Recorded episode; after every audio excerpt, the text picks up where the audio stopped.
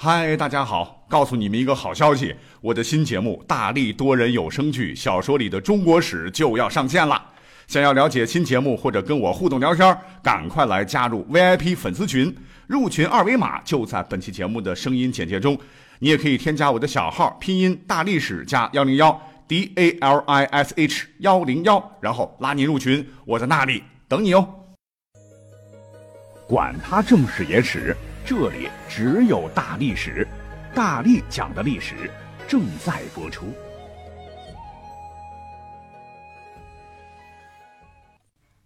大家好，欢迎收听本期节目。我想熟悉《三国演义》的朋友们都知道啊，在第四十九回有这么一出全书的经典，唤作“七星坛诸葛祭风，三江口周瑜纵火”。那这个故事都属我们简单来讲啊。话说，当时基本统一北方的曹操率领号称的八十万大军，乌压压向长江推进，准备将孙刘一举拿下，统一全国。唇亡齿寒呐！孙刘联盟实力较弱，屯兵以天险据守，双方在赤壁摆开阵势，准备一决雌雄。孙权的大都督是周瑜啊，一直思忖啊，如何以少胜多，以弱胜强。最终确定准备以火攻攻曹，但关键问题是，当时是冬天呢，大冬天哪里来的东南风呢？哎，这这这没有东南风，把火怎么能够烧到敌营呢？周瑜因此而病倒在床。于是呢，诸葛亮就给周瑜开了个药方，上面写着“万事俱备，只欠东风”，也就是说，他能借来东风。好啊。既然你有这本事，你就试试吧。周瑜啊，听从诸葛亮所言，为他搭起高九尺的七星坛，让诸葛亮于坛上是做起法来。啊，太上老君急急如律令啊，不是不是。结果嘞，哎，诸葛亮简直是个神人呐！东风果然来了。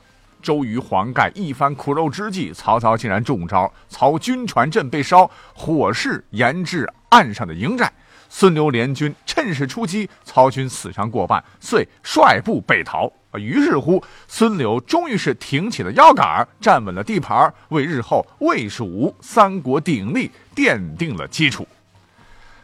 哎，虽然说小说是加工的了哈，因为正史上压根儿就没有书中的主角诸葛亮啥事儿啊。换言之，诸葛亮压根儿就没有参加过什么赤壁之战，也就没有什么呼风唤雨之能了。而真正在历史上指挥若定和曹操死磕于赤壁的，正是吴军的大都督，小说里写的小肚鸡肠的那个周瑜。而且绝对可以肯定的是，历史上确实发生过赤壁之战。孙刘联军呢，确实当时靠着北风火起，是火烧连营，大败曹操于长江一岸。那军事统帅周瑜当时确实是借了东风。哎，严格说不是借啊，而是利用了东风，因为当时东风根本不用借，它本身呢就是长江上的一种自然现象。而长期在当地操练水军的周瑜和黄盖，对什么时候起东风非常清楚，他们聪明地抓住了这一战机，打败了曹军，才使得火攻得以实现。真是冬天里的一把火，烧得曹军是哭爹喊娘。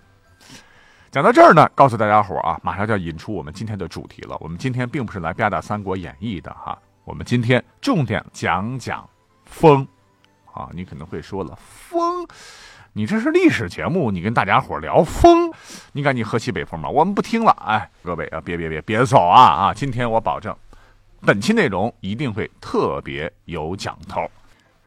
首先呢，我们先来讲一个概念哈。古人呢一直奉行是五行始终说，就认为金木水火土啊才是这个世界的基本元素，它们之间相互转化，构成了万事万物。哎，这听起来好像跟风没有啥关系，但实际上古代人对于风相当相当重视。就随便举个例子哈，我们都知道这个宰相制度。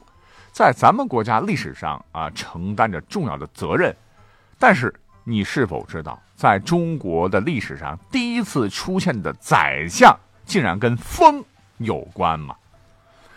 这不是我瞎掰哈。根据《史记·武帝本纪》记载说，皇帝举封后，立木长仙，大红以治民。啊，这里面的封后、穆立、长仙、大红是四个人名啊。那在皇帝时期，正是他们四人辅佐皇帝治理天下，其中的封后便是我国历史上的第一位宰相。封后啊，大风起兮云飞扬的那个封啊，皇后的后，这是个人名。那么他为啥能当第一宰相呢？而名传千古呢？相传呢，跟皇帝做的一个梦有关。说有一天晚上呢，皇帝啊正呼呼睡得正香呢，啊，梦中突然是哗啦啦刮起了一场罕见的大风啊，把大地上的尘垢刮的是荡然无存，只剩下一片清白的世界。皇帝一下就惊醒了啊，心里暗叹说：“风为号令执政者也，垢去土，后在边，天下岂有姓风名后者哉？”于是呢，他是食不甘寐啊，寝难安息，到处留神查访。终于一日，在海隅这个地方找到了叫封后的这个人，即拜为相啊。你看看中国历史跟封多么有缘分啊！由于封后啊是皇帝的第一任宰相，故后人称他为开辟首相。要说呢，这个叫封后的人啊，着实不简单呐。不仅性格奔放如风啊，而且特别喜欢搞发明创造。他发明的指南车以及锁链阵法天下无双啊，曾帮助皇帝一统中原，啊，打败了蚩尤啊，做出了不可磨灭的贡献。呃，可以这么说吧，也就是从皇帝那时候开始，有史料表明啊，聪明的古人在平时的生活工作中啊，在见识到风的巨大威力之后呢，经过经验累积、刻苦研究啊，本着观天之道、执天知行的目的啊，给后人留下了一套。关于风的学问，哎，这便是现在已经很少有人啊了解的战风。其实这是一个非常笼统的一个综合性的概念了哈。一说起来，这个风吧，咱们现代人啊，平时在生活当中最多就是看看天气预报啊，今天东风、西北风几级几级。可是古代那可不一样啊，一直以来古人都极其重视。是上至春秋时期的诸子百家，晚到明清时的小说家等等等等，可以说对他们是影响深远。首先，战风之中呢，就有一个类别啊，唤作战风之术啊。今天在本期节目也可以介绍一下。那它呢，是我国最为古老的传统术数之一，和谶纬神学密不可分。哎，说白了就是占卜啊，就是周易，就是八卦那种。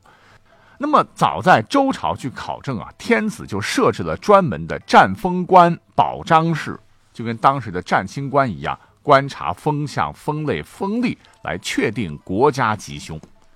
根据一本古书叫《周礼春官》记载说，保章事以时有二风，察天地之合命，乖别之妖祥，就是确定官风啊，来确定这个国家啊有没有什么妖人妖事啊，危害国家社稷。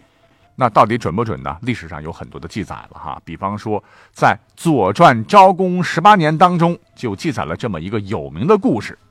这个故事是这么说的：话说在公元前五百二十四年的夏季，当时在鲁国有一位大夫，他呢也是春秋时期最有名的阴阳家之一，他叫子慎，也是一名观风大师啊。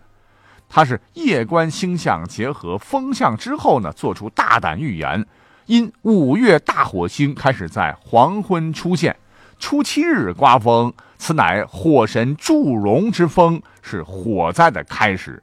所以我要断言，七天之后恐怕要发生火灾呀。那书中还记载，在初九这一天，风刮的果然是很大了啊。十四号的时候，呜呜呜，风刮的更大了。这个子慎是登上高高的一座库房，远望说：“大火呀，即将要发生了。发生的地点呢，必定是在宋国、魏国、陈国和郑国。谁知道他老人家哎，是不是有千里眼呢？哈，反正几天之后，果不其然，宋国、魏国、陈国、郑国都发生了大火灾啊！四国呢，都来报告火灾情况啊啊，损失惨烈啊，甚至被烧得快亡了国了。”那书里面写的是很神奇了哈，不过我觉得吧，子慎可能是咱们中国最早的天气预报员哈，他靠的不是卜卦，而是长时间对大自然的这种认识、经验积累，让他具备了能预报天气的能力。那除了刚才讲到的这个官风啊，应用到了趋吉避凶、占卜预测上，那古代是冷兵器时代啊，所以呢，官风呢也被广泛应用到军事上。比方说开头讲的赤壁之战啊，活脱脱那就是一个鲜活的例子。没办法呀，因为武器落后，没有现在的什么飞机大炮，所以要出奇制胜，常常在古代的战争当中会用到火攻。和大火呢要呼啦啦烧起来啊，杀伤敌人的话，必然要关风向了。风助火势，星星失火可以燎原嘛。那么话说，在赤壁之战之后呢，古代用火攻最成功的战例呢，便是发生在东汉的建安二十五年。刘备这一年呢，为了报自个儿的兄弟关羽被杀之仇，亲率数万大军攻击东吴啊，是深入吴国境内五百多里，沿着巫峡、建平一带至夷陵一线，数百里地段上设立了几十个营寨，发誓要灭亡东吴啊！这就是历史上著名的夷陵之战了。这时候，东吴的这个都督呢，叫陆逊呢。哎，陆逊呢，经过前期的勘察，看到蜀国大军所在地是茅房、树林等环境。此时啊，对于吴军来说，当时呢，这刮的呢，就恰恰是顺风。陆逊一寻思，不用火攻，我就是傻叉呀！于是命令吴军士卒啊，各持茅草一把，趁夜突袭蜀军营寨，顺风放火，顿时间是火势猛烈呀！蜀军大乱。吴军气势如虹，全线反击，蜀军全线崩溃。刘备是拼了老命啊，逃到了白帝城，又气又急又恼，于次年而而病逝了。这表面上看吧，是陆逊用火攻赢得了这场战争，而实际上，陆逊正是凭借着先期对风向风力的仔细观察，以战风之术啊，助攻火攻。火遇风如同烈火烹油，如火如荼，敌军血肉之躯，吴军焉有？不胜之理呢？再比方说，军事上有一部圣典啊，叫做《孙子兵法》，其中呢，他就对于一支百战百胜的钢铁之师啊，做过如下描写：说这样的军队应该是其疾如风，其徐如林，侵略如火，不动如山，简称风林火山啊。孙子呢，把风放在了首位，也说明了风在兵家眼中占有极高的地位。好，我们聊了聊军事上啊这个风的应用啊，可是作为我们现代人理解的绿色污染的风风能，哎，各位有没有想过，聪明的古人怎么可能就白白的浪费掉呢？据考证啊，咱们国家真的是非常骄傲啊。是世界上最早利用风能的国家之一的。各位知道吗？在公元前很多世纪啊，我国人民呢就已经很娴熟的利用风力来提水、灌溉、磨面、出米。那么据考证，早在三千年前，咱们国家呢就有了风帆助航的船蜡啊，用风帆推进船舶前进。那说起来呢，唐代有一首名诗啊，其中有一句便是。乘风破浪会有时，直挂云帆济沧海。可见那时风帆船已广泛应用于江河的航运。那到了宋代啊，据考证，更是我国应用风车的一个全盛时代。当时流行的什么垂直轴风车，我们即使到现在去南方一些农村吧，还能看到这种风车啊，真的是从古代一直沿用到现在了。除此之外呢，咱们国家还有一个瑰宝啊，那就是中医。在中医学当中呢，这个风啊应用的也是比较广的。比方说《黄帝内经》啊，便有九宫八风篇的记载，说大风、谋风、罡风、折风、大刚、凶风、婴儿，还有弱风八风，以八卦五行的理论来应对身体的疾患。总之嘛，在古代靠风吃饭的人很多了哈，牵扯到呃各行各业。所以你看看，如果扒拉历史的话，哈，真的这个题材是无穷无尽了。一单一个“风”字，咱们就讲了将近十五分钟。